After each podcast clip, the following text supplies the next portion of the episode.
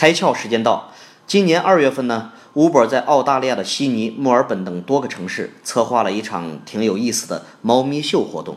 用户啊，只要打开 Uber 的应用，并点击选择小猫，过不了多久，就会有 Uber 司机把萌萌的小猫咪呢送上门，而用户啊，也有十五分钟的时间可以尽情的和这个猫咪玩耍嬉闹。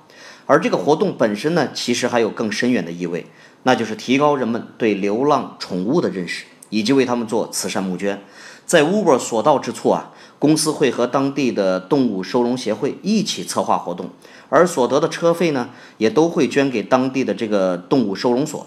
同时啊，Uber 也鼓励用户邀请自己的亲朋好友，通过 AA 付车费来一起参与募捐活动。慈善还能这么做？今天你开窍了吗？更多节目，请扫描封面二维码，关注公众号“开窍”。和更多小伙伴一起来听故事、开脑洞。